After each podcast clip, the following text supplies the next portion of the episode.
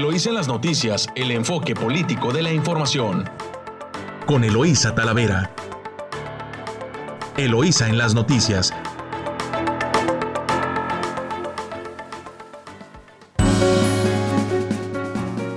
Muy buenos días, Ensenada. Hoy es lunes 31 de mayo.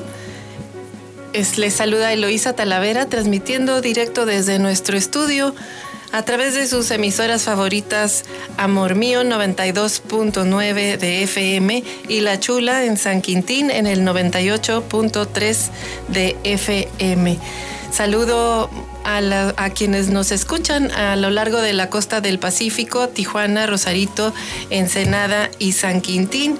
Muy buenos días, pues amanecemos hoy lunes con muchísima información y mucha sobre, obviamente, el ámbito electoral.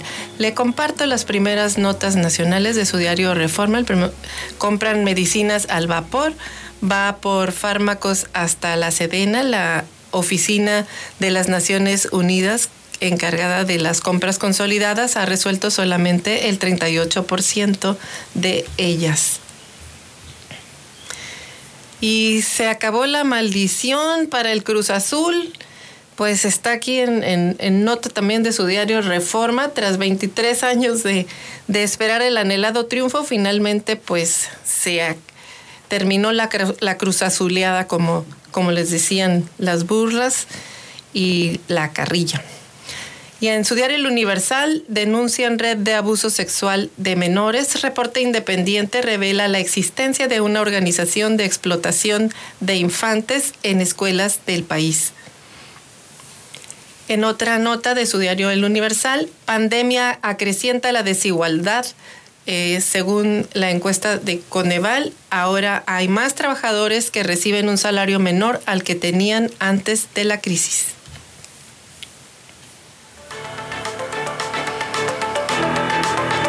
Y en la jornada, irregularidades de Alito en Campeche por 3.852 millones de pesos, abultadas cuentas no aclaradas al dejar la gubernatura.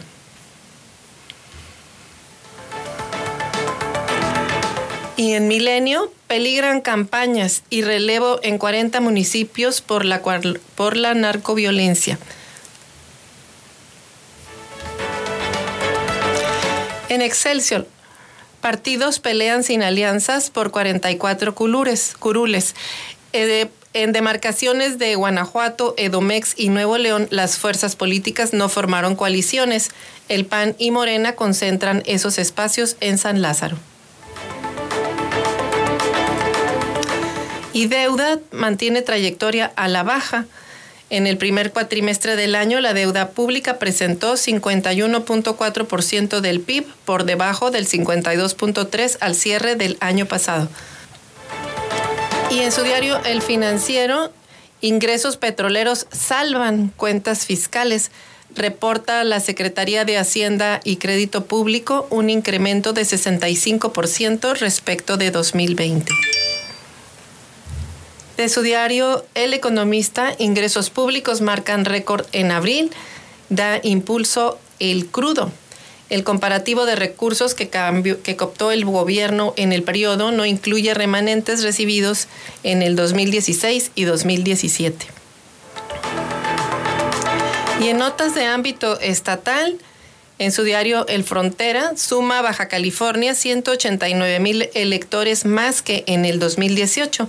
El listado nominal de quienes podrán emitir su voto en Baja California el próximo 6 de junio creció un 7% desde la pasada elección, de acuerdo al Instituto Nacional Electoral.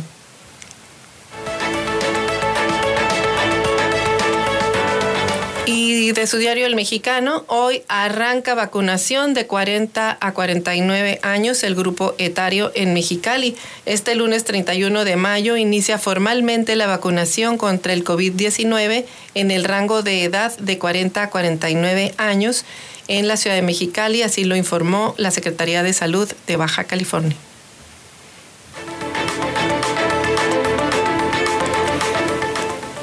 Y también aclara Alonso Pérez Rico, ninguna escuela está autorizada para dar clases presenciales.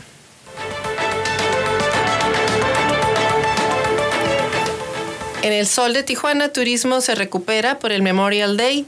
Estima Cotuco 50% más de afluencia turística el fin de semana comparado al 10 de mayo. Y la crónica adelanta Mexicali vacuna COVID en rango etario de 40 a 49 años. Y la voz de la frontera eh, piden evitar regresar a semáforo rojo, discrepa Coparmex en alza de COVID-19. Extraña mucho que Mexicali concentre más contagios cuando otros municipios tienen gran movilidad. Y en Ensenada, Armando Ayala Robles, candidato a la alcaldía por la coalición Juntos Haremos Historia, afirmó que la municipalización de San, Felipe y San Quintín generará que haya una mejora en la calidad de los servicios del municipio ensenadense. Caray. Concluye la conexión del Boulevard Certuche. Y bueno, en, en Baja, hay en Baja California 189 mil electores más que en 2018. La lista nominal a quienes podrán votar el 6 de junio es de 2.921.045 electores. 189 mil ciudadanos más que en 2018 podrán elegir este año en Baja California a sus representantes para las alcaldías, gubernatura, Congreso del Estado y federal. De acuerdo a cifras del Instituto Nacional Electoral, en 2018 el padrón electoral del Estado era de 2.739.164 y actualmente es de 2.926.408 ciudadanos, mientras que el listado nominal que se refiere a quienes podrán emitir su voto el 6 de junio actualmente tiene 2.921.045 electores. Mm, eh, es un aumento del 7% respecto al 2018. El crecimiento también se reflejó a nivel nacional con 4 millones de personas más dentro del padrón electoral, lo que aumenta el grado de complejidad en las elecciones, mencionó Lorenzo Córdoba Vianello, consejero presidente del Instituto Nacional Electoral. Tenemos un número de potenciales votantes que nunca habíamos visto, indicó. Esa es la elección más grande con el número de cargos en disputa. Apuntó que por primera vez en la historia de México se tendrán elecciones en, las 32, en los 32 estados. 500 disputaciones federales, 15 gubernaturas, se eligen 30 congresos locales, es decir, en todo el país, salvo en Coahuila y Quintana Roo, se van a renovar los congresos locales y se van a poner los ayuntamientos de 30, a reponer los, los ayuntamientos también de 30 entidades. En Baja California se votará por la gobernatura, cinco alcaldías, 17 diputaciones locales y 8 diputaciones federales. Córdoba Vianelo destacó que los 4 millones que integran el padrón electoral son jóvenes que votarán por primera vez. Estamos viviendo un chorro de promesas de parte de los gobiernos democráticamente electos, pero eso nos puede llevar a que los jóvenes se desencanten, apuntó. Se debe inculcar a los jóvenes la importancia de votar, recalcó, ya que de no votar es dejar que alguien más elija por ellos quiénes serán los ganadores. Expresó que es importante enfocar la promoción de los ciudadanos entre los jóvenes con los programas como la consulta ciudadana infantil que demuestran la importancia de la democracia eh, que deben ejercer al cumplir los 18 años. Hasta aquí dejamos este primer avance informativo.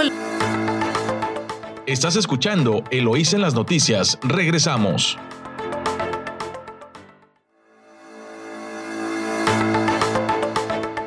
Estamos de regreso aquí en su noticiero Eloísa en las noticias, en su estación preferida Amor Mío 92.9 de FM y La Chula en San Quintín en el 98.3. Y bueno, avancemos eh, con más información. La vacunación que empezaron a vacunar ya al grupo etario de 40 a 49 años ya en Mexicali. Eh, es, eh, inició el proceso de, vacunación, ya se acercan pues mucho más a, cerrar la, vacunación y bueno, pues esto es, un, es importante para garantizar la seguridad también de los electores. Y comentábamos una nota que discrepa Coparmex en el alza de, del COVID. Piden a, a las autoridades evitar el semáforo rojo. Para el presidente de la Coparmex Mexicali es muy extraño que se insista en que, Mexicali se, en que en Mexicali se concentra la mayor cantidad de contagios de COVID-19, ya que en otros municipios también se observa una gran movilidad, por lo que hizo un llamado a las autoridades a que se tomen medidas para evitar cambiar el semáforo epidemiológico a rojo. Octavio Sandoval refirió que por cuestiones de trabajo ha viajado a Tijuana en fechas recientes y la movilidad en aquella ciudad es muy similar, por lo que es necesario que las autoridades implementen determinaciones estratégicas para aminorar los contagios. La movilidad en Tijuana y Mexicali se parecen, tenemos más contagios aquí. Yo veo los restaurantes llenos, veo las plazas están llenas igual que en ambas ciudades. Las autoridades son las que dictan los lineamientos, esperemos que no eh, caigamos en semáforo rojo, por lo que haremos un llamado a que se prevenga y no se relajen las medidas de distanciamiento. Eh, pues depende mucho también de que los ciudadanos eh, cumplan con, con cumplir, cumplan con las medidas de sana distancia y bueno, todas las que ha establecido la Secretaría de Salud. Eh, en el tema de que inicia hoy la vacuna con un grupo de etario de 40 a 49 años, a partir de hoy inician la vacunación para adultos de 40 a 49 años en Mexicali, que continúa en semáforo naranja, en riesgo, en serio riesgo de moverse al rojo, informó el secretario de Salud Alonso Pérez Rico. En el informe diario sobre los avances de vacunación del COVID, el funcionario estatal comentó que a partir de hoy empezará a recibir la población de 40 a 49 años y más en Mexicali exclusivamente. Los puntos de vacunación eh, son distintos, Plaza Sendero, Plaza Cachanilla, así como el FedEx. Para agilizar la vacunación, pues solicitan a las personas que se registren en la página de bajacaliforniasalud.org para que impriman su comprobante. El funcionario estatal informó que en Baja California sigue amarillo, mientras Mexicali es el único municipio en la entidad que se encuentra en coloración naranja con mucho riesgo de regresar al rojo. Y Baja California con finanzas en quiebra. Esta es una nota de voz de la frontera de Alejandro Domínguez. Dice que el próximo gobernador encontrará las finanzas estatales en quiebra y más endebles de que como las recibió la presente administración. Esto gran parte por las municipalizaciones de San Felipe, San Quintín, que aprobó el Congreso sin haber una plena justificación para ello, lo consideró Enrique Rovirosa, analista académico. Señaló que las municipalizaciones de San Quintín y más la de San Felipe, la más reciente, representarán un gasto a las finanzas estatales que no explicaron ni quisieron ver los diputados locales, independientemente de que sean los candidatos de quienes sean los candidatos triunfadores para el ejecutivo estatal y las presidencias municipales y diputaciones, lo que tenemos en estos momentos son finanzas públicas técnicamente en quiebra, tanto del Estado como de los municipios. Y más se va a exacerbar esta situación con la creación de los nuevos municipios de San Quintín y San Felipe. ¿Por qué? Porque hemos insistido en que Baja California recibe una bolsa de recursos federales y ahorita pues se reparten entre solamente los municipios existentes. Le, Rovirosa lamentó que lejos de utilizarse la citada bolsa para invertir en más infraestructura y servicios como una parte importante, quizás 300 millones de pesos se van a dedicar al pago de burocracia. Pues así las cosas, así está el, tema de, de, los, de las finanzas del Estado y pues lamentablemente pues de ahí derivan la mayoría de los problemas. Y bueno, comentando también rumbo al 6 de junio, pues lo que vivimos este fin de semana, pues fueron los cierres de campaña en los distintos municipios eh, del estado. Cerró campaña eh, Jorge Hangron, cerró campaña en Tijuana para devolver a Baja California todo lo que le han quitado en un marco de respeto, civilidad y desarrollo.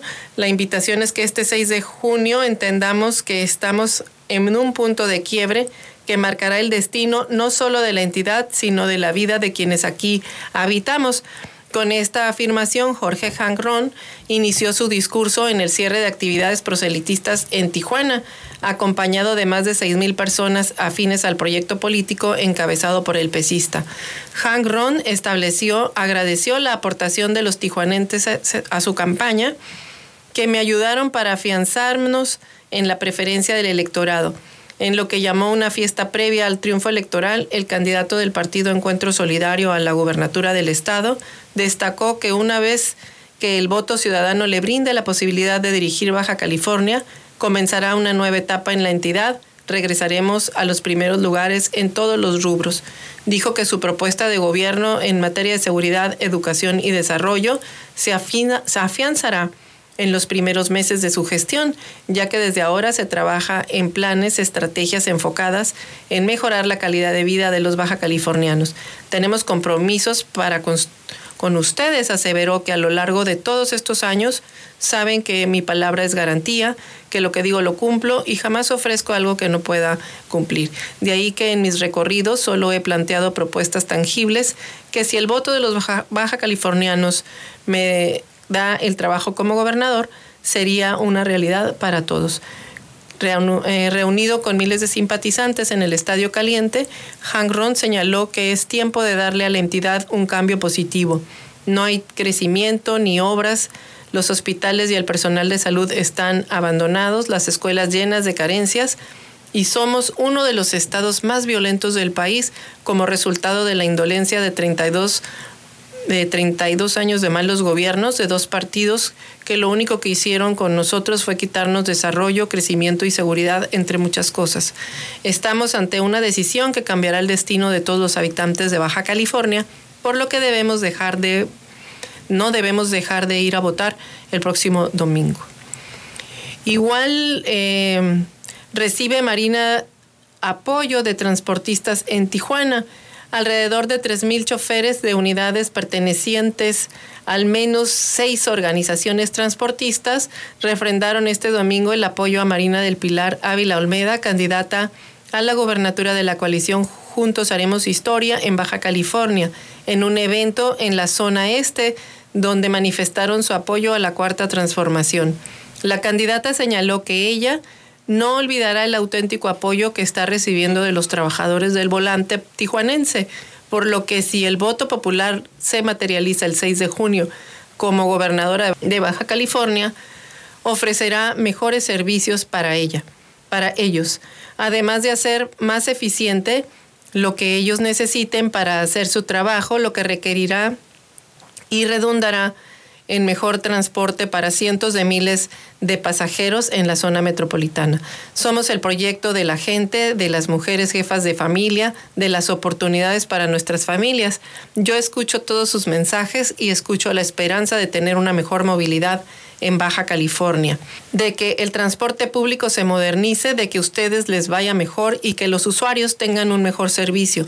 Dijo en el mismo sentido, señaló que de ser ganadora el 6 de junio realizará mesas de trabajo con los transportistas a fin de que sean ellos quienes expongan cuáles son las necesidades y a las autoridades y que las autoridades puedan actuar en congruencia, generando condiciones dignas de trabajo, para las y los choferes del transporte público.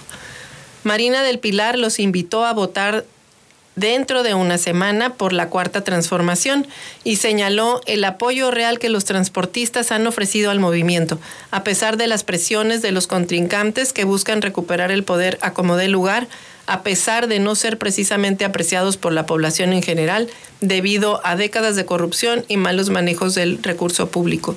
Por otro lado, señaló que hay plena confianza en que este 2021 se repetirá el contundente triunfo de Morena que se dio en la histórica elección federal de 2018 y 2019, cuando el movimiento arribó a tierras baja californianas.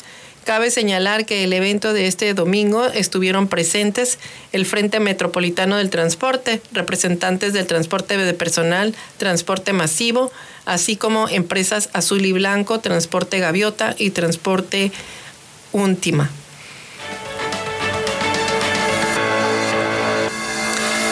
Y rumbo en tres meses al ayuntamiento, dice Brenda Mendoza.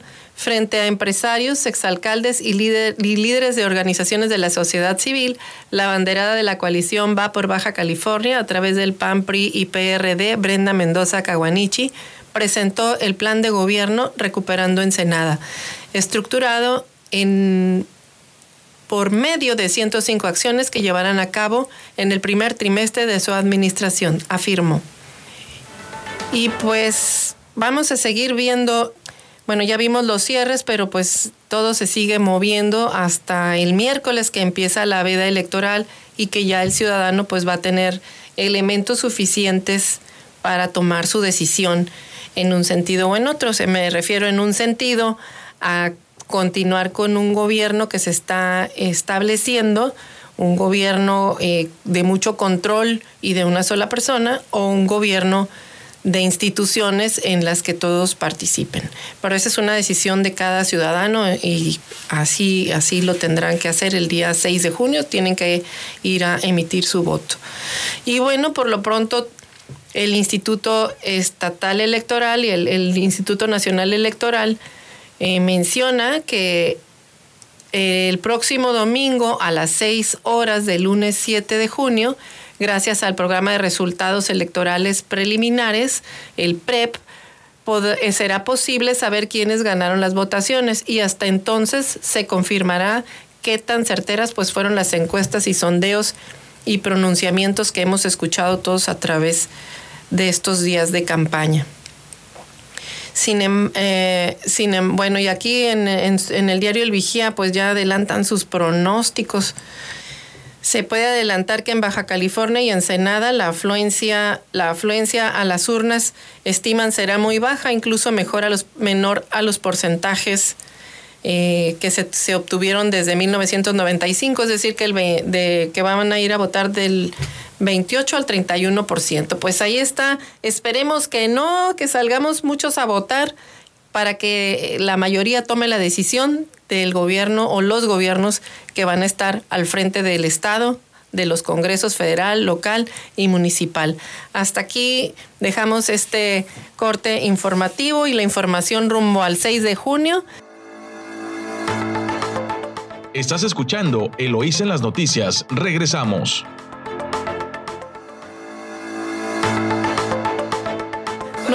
Muchas gracias por escuchar a su emisora favorita 92.9 Amor Mío. Regresamos con un, invitado, Rolando Daniels, candidato a síndico municipal por el PES. Rolando, muy buenos días.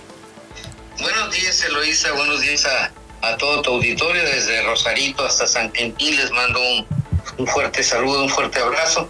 Y aquí andamos ya a punto de, concluir la campaña. Pues Rolando, tres días ya prácticamente de concluir la campaña. ¿Cómo ves las cosas? Pues mira, electoralmente la veo con, con optimismo, pero sí hay cosas que me preocupan.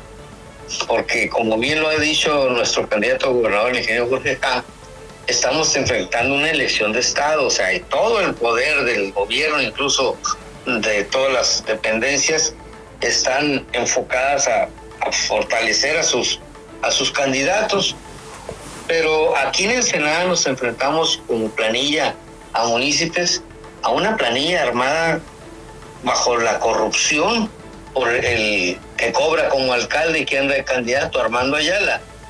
Tan es así que el, Instituto Electoral en los últimos días pues nos ha dado señas de que esa planilla eh, hay mentirosos, hay farsantes como Eduardo Vega y Malu Hostos que han usurpado lugares de, indígenas, pero no solamente eso, fíjate que nos enteramos, nos enteramos y se lo digo a nuestro público, que eh, en la planilla de Armando Ayala va un joven de nombre Cristian García Tarín, exfuncionario del DIF y que está incluido en la planilla por parte del sector de gente con discapacidad sin serlo.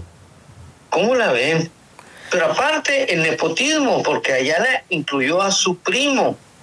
Y bueno, agréguenle los regidores y la cínico municipal del PES, digo del PT, perdón, del Partido del Trabajo, que por definición son corruptos.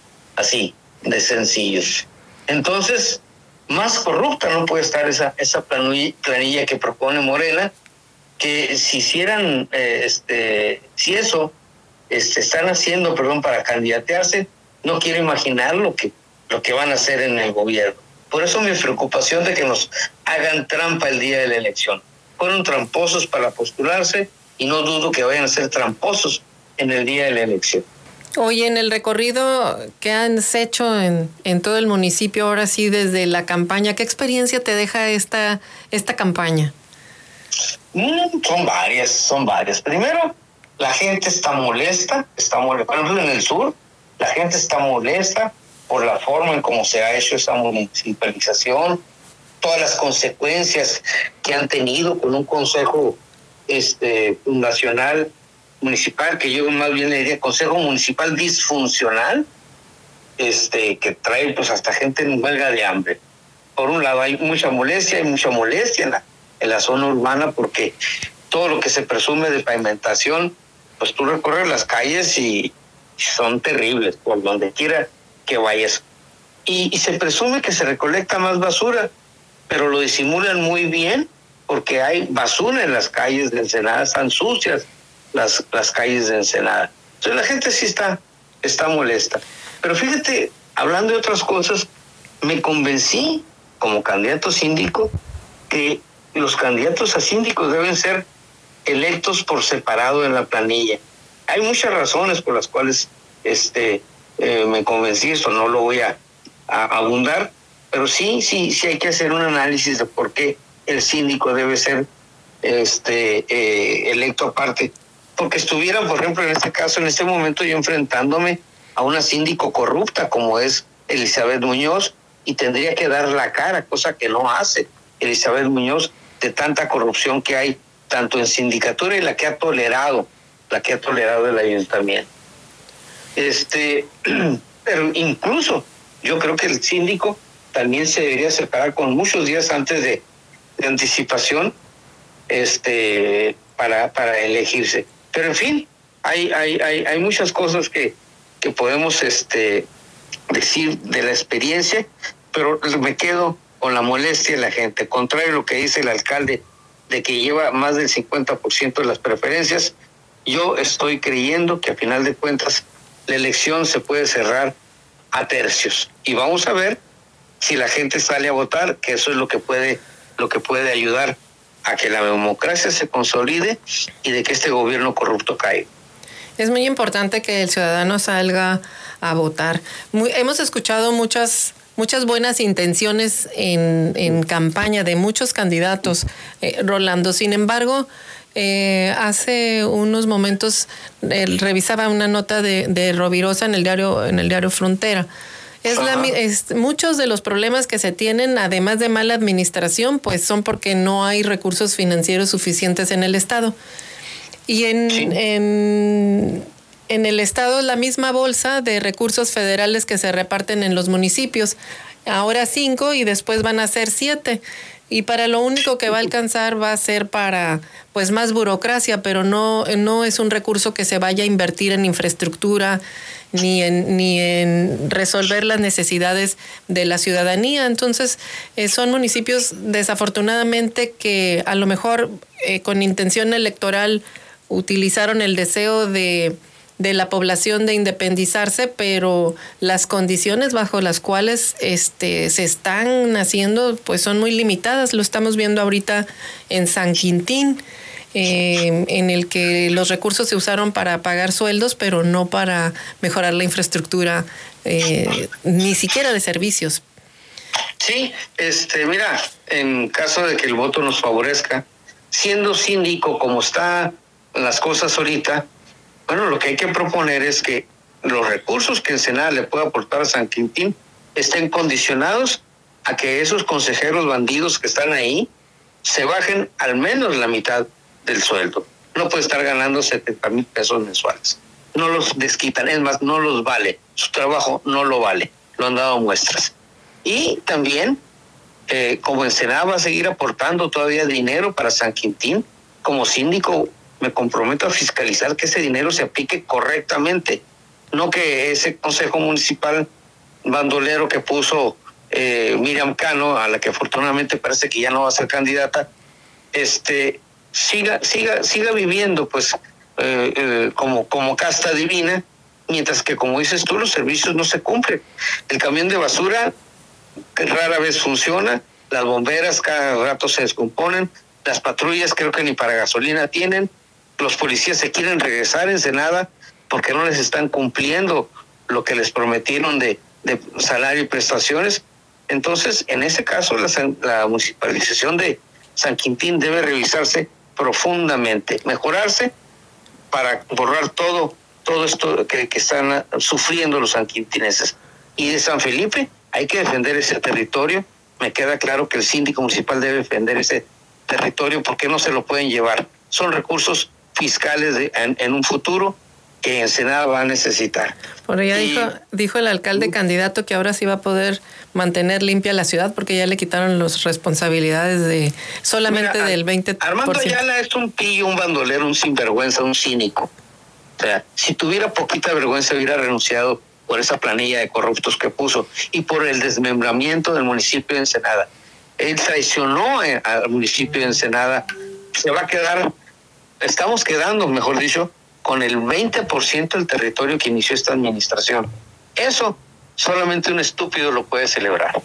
Pues ahí, ahí está, estos son el contexto, la inseguridad que sigue creciendo y que nadie se quiere responsabilizar, nada más ves que se, las autoridades se batean la pelota de un lado hacia otro, pero el asunto sigue eh, creciendo. El fin de semana vimos eh, una nota en, en, portales y en redes sociales sobre incidentes ya de balazos en la zona turística del Valle de Guadalupe. Increíble que ese valle esté tomado y que no haya responsables, ni siquiera las autoridades digan esta boca es mía. Es increíble. Mira, es muy sencillo.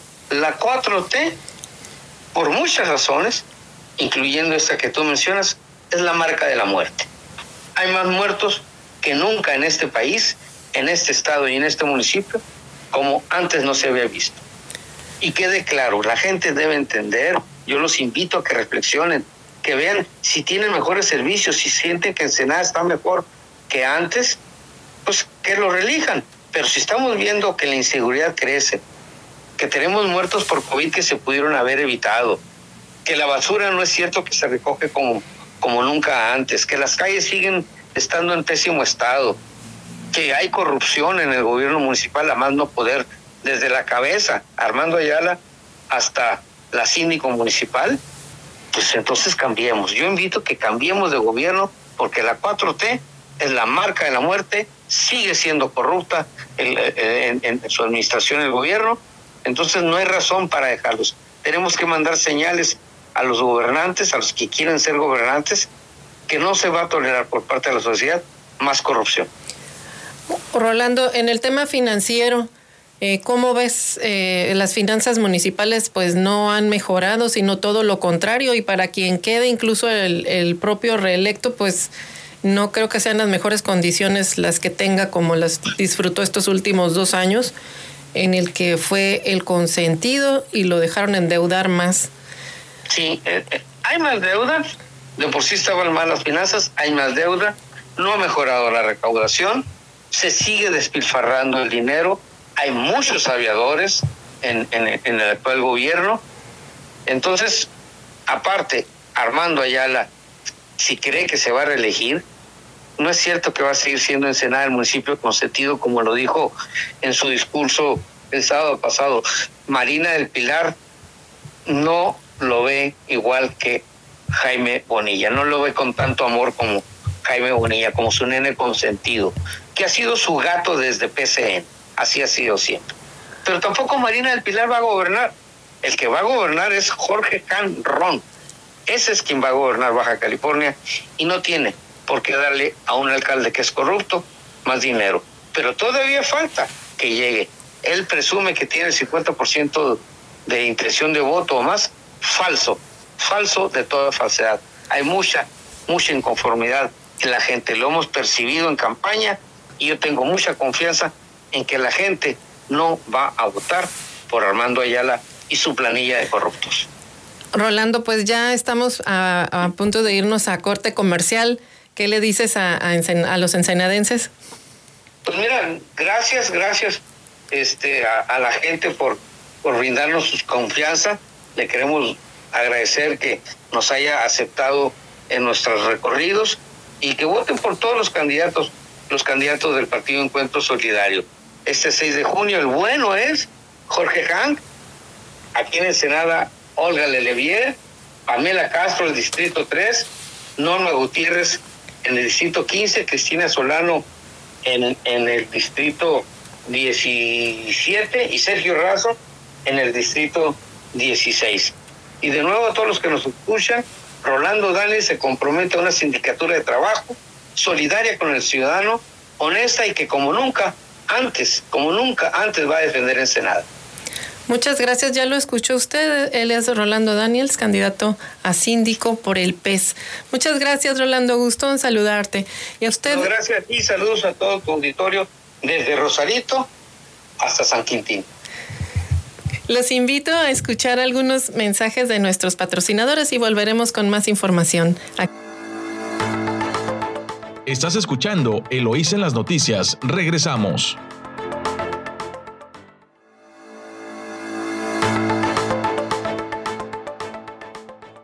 Estamos de regreso aquí en su emisora favorita Amor Mío en 92.9 de FM y en La Chula en San Quintín en el 98.3 de frecuencia modulada.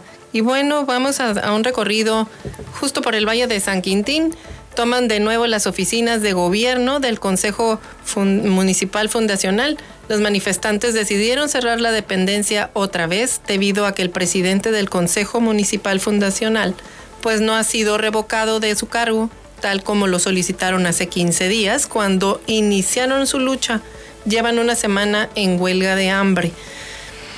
Pues caray, con este tema de San Quintín, qué mal la están pasando los sanquintinenses.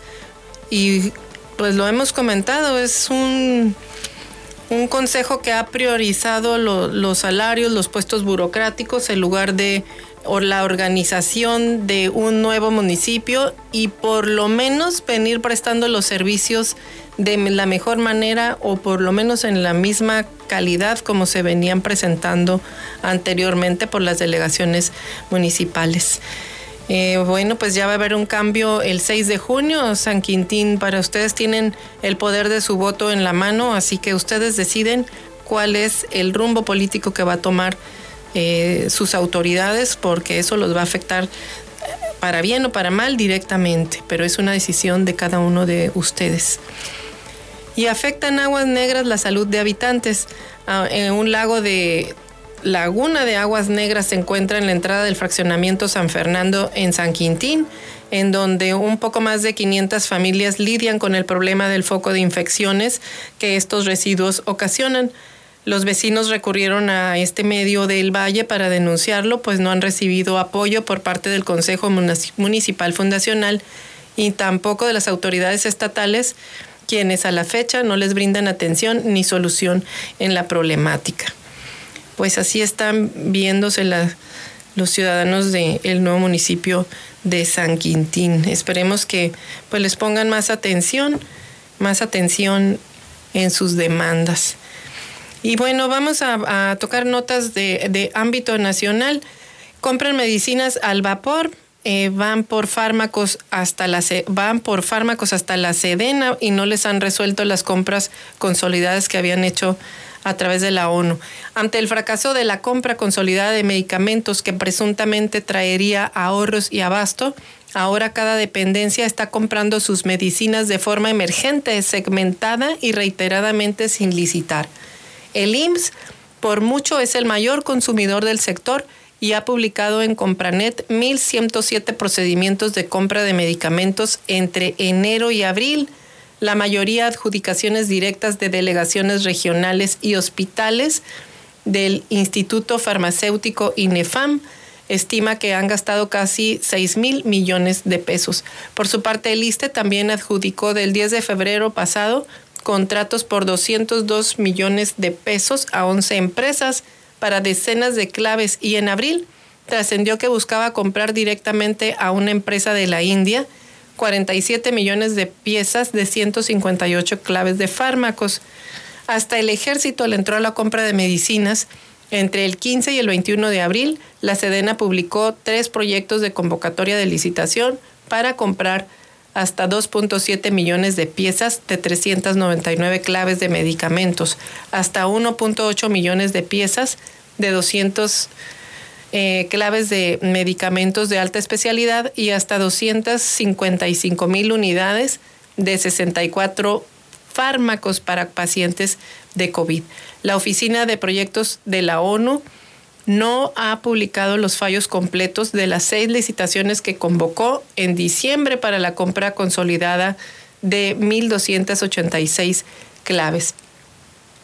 Pues así, así las cosas, por eso pues está el desabasto también y bueno, está saliendo mucho más caro este tema. Y siguen los asesinatos de de los candidatos o precandidatos también vinculan al cártel de Sinaloa en asesinato de precandidato. La Fiscalía General de Quintana Roo indaga a células del cártel de Sinaloa como responsables del asesinato en Puerto Morelos del precandidato del Partido Verde, Morena y PT, Ignacio Sánchez Cordero. Pues muy triste también en su, de su diario El Universal denuncian red de abuso sexual de menores. En un reporte independiente se revela la existencia de una organización de explotación de infantes en escuelas del país. Las escuelas públicas y privadas han operado, eh, en escuelas subpúblicas y privadas han operado grupos delictivos dedicados a la explotación sexual infantil, organizaciones eh, que han, en las que han participado maestros, directivos, personal administrativo y de intendencia que han abusado dentro y fuera de los planteles de niños y los han videograbado con fines de pornografía en línea. En el informe Es un secreto, la explotación sexual infantil en las escuelas, elaborado por la Oficina de Defensoría de los Derechos Humanos a la Infancia, que ha acompañado y litigado casos de este tipo por lo menos en 18 escuelas de siete estados, detalla con base en testimonios que se trata de patrones delictivos marcados por acciones organizadas entre varios adultos y perpetradas de manera masiva dentro de un plantel. Los casos están documentados y litigados en Ciudad de México, Estado de México, Jalisco, Baja California, Morelos, San Luis Potosí y Oaxaca. En el informe suscrito por académicos y activistas, entre ellos Maite Azuela, Lidia Cacho, Denise Dresser, Manuel Gil Antón y Lorenzo Meyer, refieren de más de un centenar de casos en los que hubo denuncias de abuso en las escuelas, pero si se, se desconoce si todavía eh, hay detenidos o siguen en investigación. Pues muy triste eh, eh, este, este tema es, con las escuelas abiertas. Ahora imagínese usted, ahorita pues están las escuelas cerradas, seguramente eso ha disminuido, pero, pero pues es un fenómeno, es un es este esta red de abusos de falta de no respeto a los derechos de los niños y niñas este pues que ahí está y la pandemia también acrecentó la desigualdad. Según Coneval, hay más trabajadores que reciben un salario menor al que tenían ante la crisis. El 76% de la población cuenta con un empleo, pero gana hasta dos salarios mínimos. Y el 65% de los ingresos totales de los hogares del país pues dependen del salario. La pandemia del COVID profundizó la precarización de los ingresos en las familias y exacerbó la desigualdad, lo que es difícil de revertir, advirtió el secretario ejecutivo del Consejo Nacional de Evaluación Política y Desarrollo Social, Coneval, José Nabor Cruz. En entrevista en el Universal, él explicó pues, que hay un mayor número de trabajadores en el país que perciben menores salarios que los que tenían antes de la pandemia. Los trabajadores en México que ganan hasta dos salarios mínimos, eh, 8.502 pesos o menos al mes, equivalen al 76% de la población. Y irregularidades de Alito en Campeche por 3.852 millones de pesos. La Auditoría Superior de la Federación encontró abultadas cuentas no aclaradas al dejar la gubernatura. El mayor monto inconsistente se dio en su último año de gobierno. Se ignora el destino de la gran cantidad de partidas federales. Financió un partido, hay una acusación en la que desvió fondos. Y Castro Bello, su candidato, ofrece abatir en serio la corrupción. Pues ahí hay toda una contradicción. Eh, peligran campañas y relevo en 40 municipios por la narcoviolencia. Esta es una nota de su diario Milenio. Y los gobiernos estatales y autoridades electorales reconocen las dificultades de llevar a cabo los comicios el domingo en 40 municipios con actividad del narco. En Michoacán, los cárteles han combatido las campañas al punto de que el Instituto Estatal Electoral es, ve comprometida la jornada en Zamora, en Aguililla, en Apatzingán y en Chinicuila. Pues tremendo este tema de, de, la violencia en los partidos y bueno, ahora casi este, la posibilidad de que ni siquiera puedan eh, tener comicios normales. Y los partidos se pelean sin alianzas por 44 curules en demarcaciones de Guanajuato, Estado de México y Nuevo León. Las fuerzas políticas no formaron coaliciones y esas 44 curules ahorita las detentan el PAN y Morena. La, la, competencia política se intensificará en 44 de los 300 distritos federales para integrar la Cámara de Diputados, debido a que los partidos pelearán en forma individual por esos espacios, ya que les, fueron, eh, eh, les fue imposible conformar coaliciones ante las diferencias con sus militancias. Bueno, pues ahí está la información el día, hasta el día de hoy. Hemos llegado al final de este espacio. Este, les agradecemos hoy su atención y les invitamos a que nos acompañe eh, en mañana en punto de 8 a 9 de la mañana en otra edición de Eloísa en las noticias. Hasta entonces, que la pase muy bien, que tenga excelente inicio de semana. Muchas gracias por escucharnos.